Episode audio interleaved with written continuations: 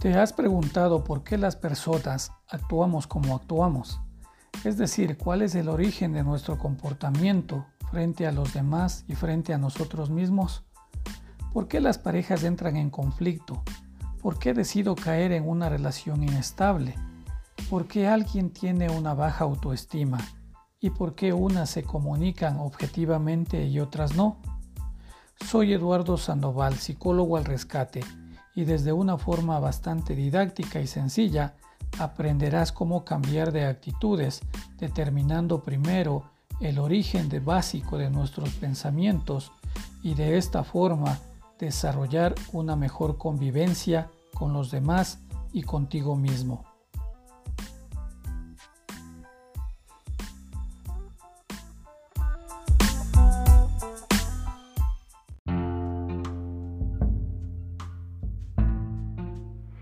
Hoy voy a hablar sobre el análisis transaccional y los efectos en las, en las personas. Eh, análisis transaccional no es otra cosa que un estudio de los acuerdos. Recordemos que un acuerdo es una acción por la cual yo llego a determinar eh, una decisión con respecto a situaciones diferentes que puedan ocurrir en la vida. Empecé diciendo, por ejemplo, que todas las personas en todo momento, en toda circunstancia, toman decisiones. Ejemplo, una persona puede decidir el corte de cabello que lleva, una persona puede tomar la decisión de cepillarse los dientes o no, algo tan simple, tan sencillo como llegar a un acuerdo de si estudia o no si termina o no una relación que no es tan, tan, tan afirmativa, como si renuncia a un trabajo, como si decide una carrera, como si de pronto toma o no toma una cita con un profesional en psicología o en salud mental.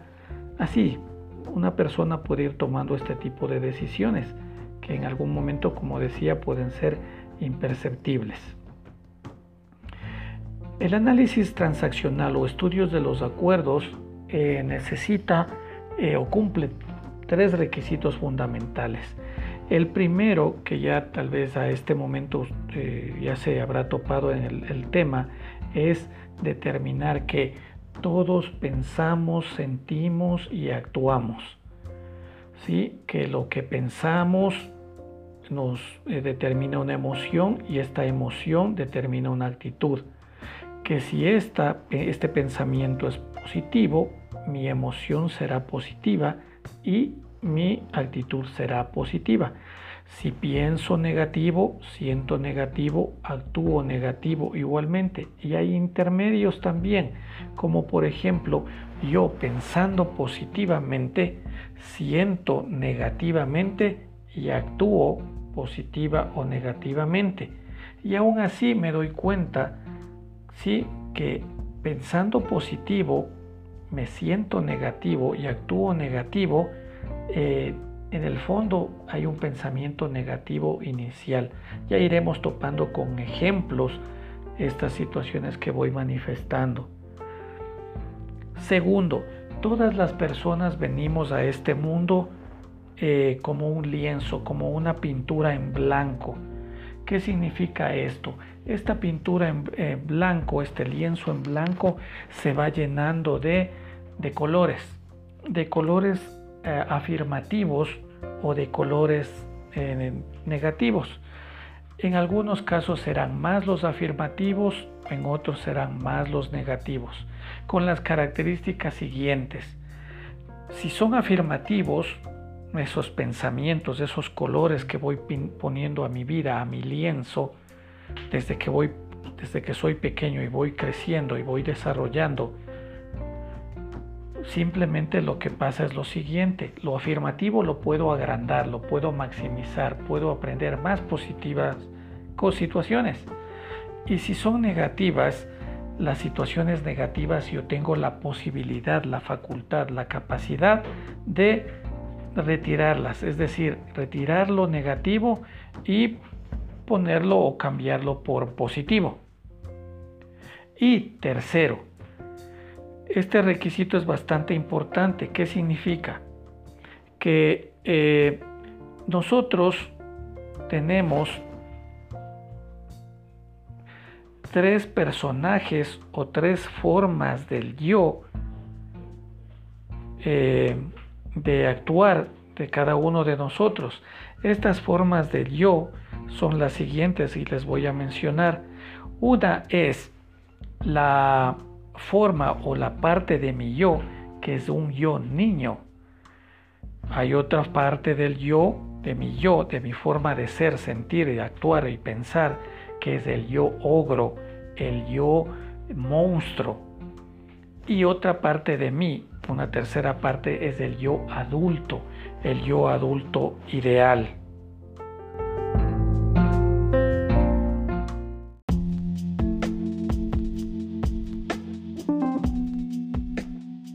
Estas formas que les mencionaba, el yo niño, el yo ogro o monstruo y el yo adulto ideal tienen sus características.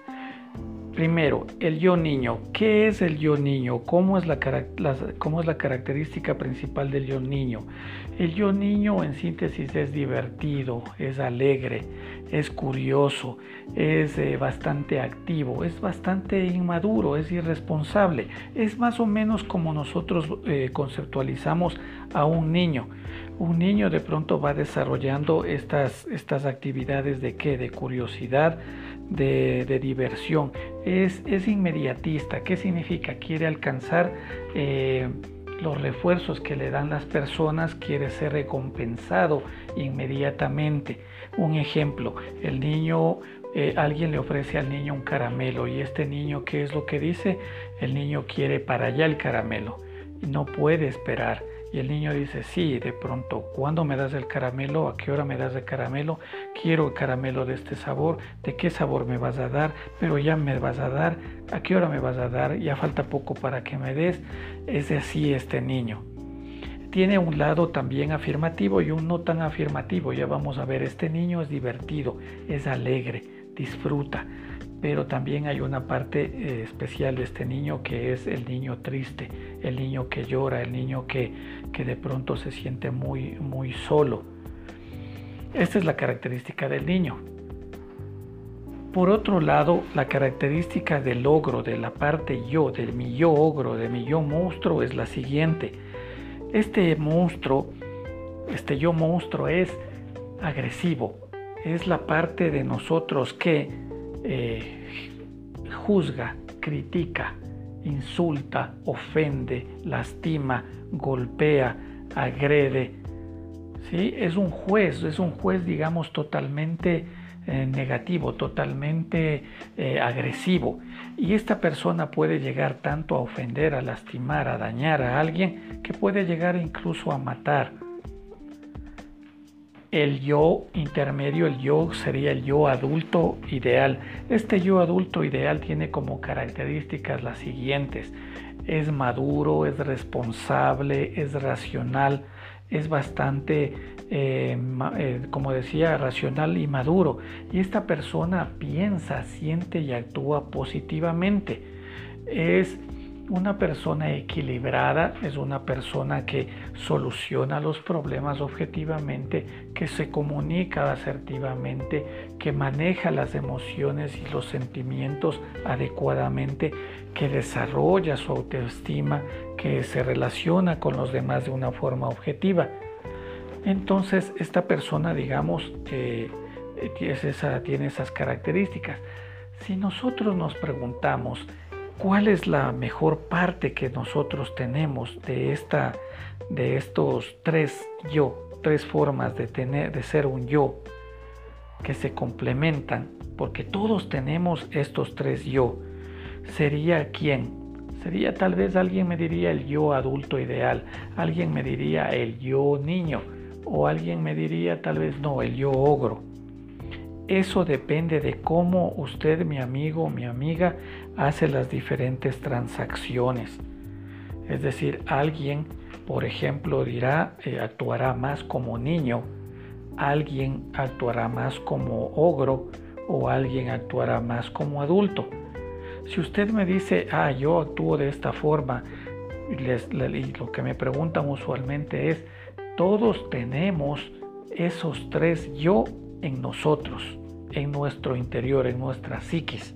Todos tenemos estos tres personajes. La característica especial es que lo ideal para llevarnos mejor, llegar a comprendernos mejor, no solamente entre las personas, sino llegar a comprenderme a mí mismo, es desarrollar más mi adulto ideal, tener el niño también cariñoso, sí, pero no más grande o no más alto en, cantidad y en calidad que el niño, y el ogro, si es posible, tenerlo muy pequeñito, es decir, casi dormido.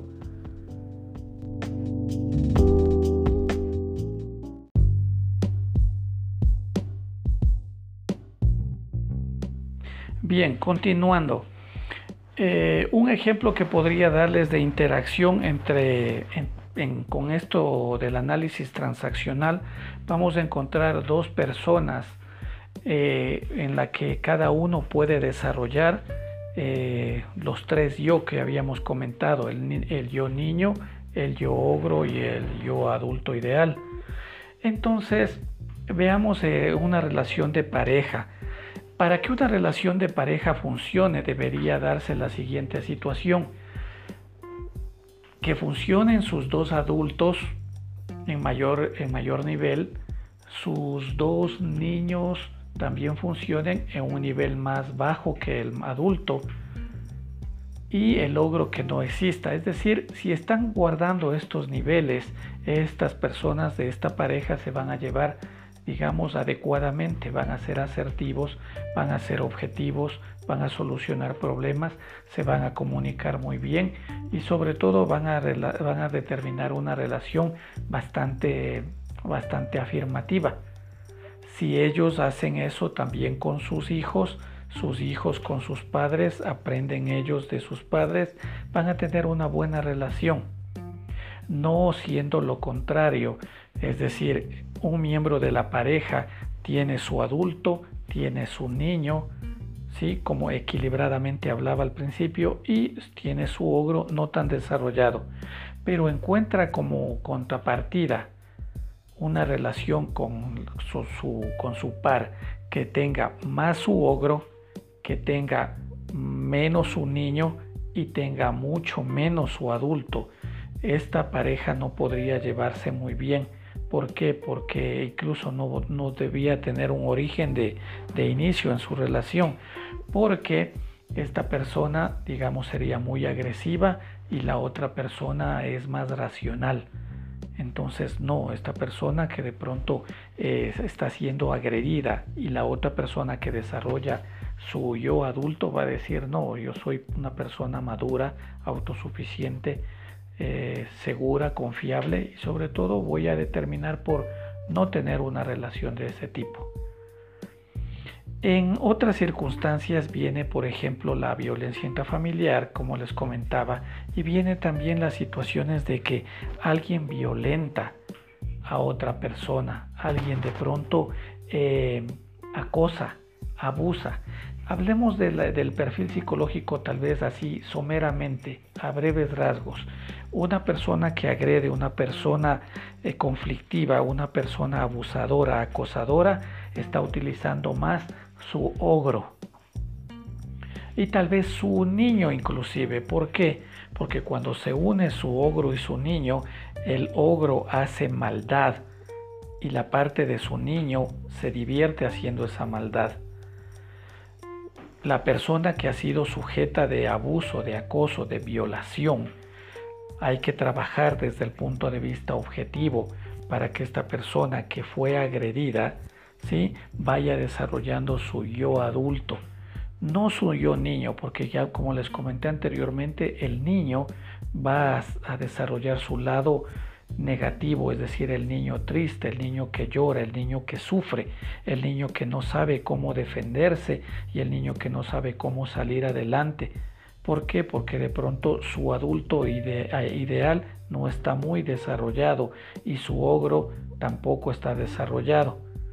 Es parte de los ejemplos que se pueden dar en el análisis transaccional.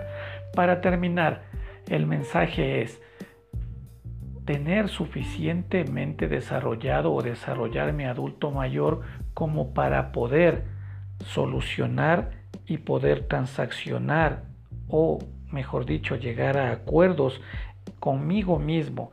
Porque yo cuando decido algo primeramente lo decido para mí mismo para mis adentros. Es decir si yo quiero proponer a alguien un negocio primero mi adulto mayor obra conmigo trabaja conmigo mismo con mi niño y con mi ogro y luego propone a la otra persona. La otra persona a su vez determinará en su transacción, en su estudio de sus acuerdos, determinará si es válido o no la propuesta que yo le estoy haciendo.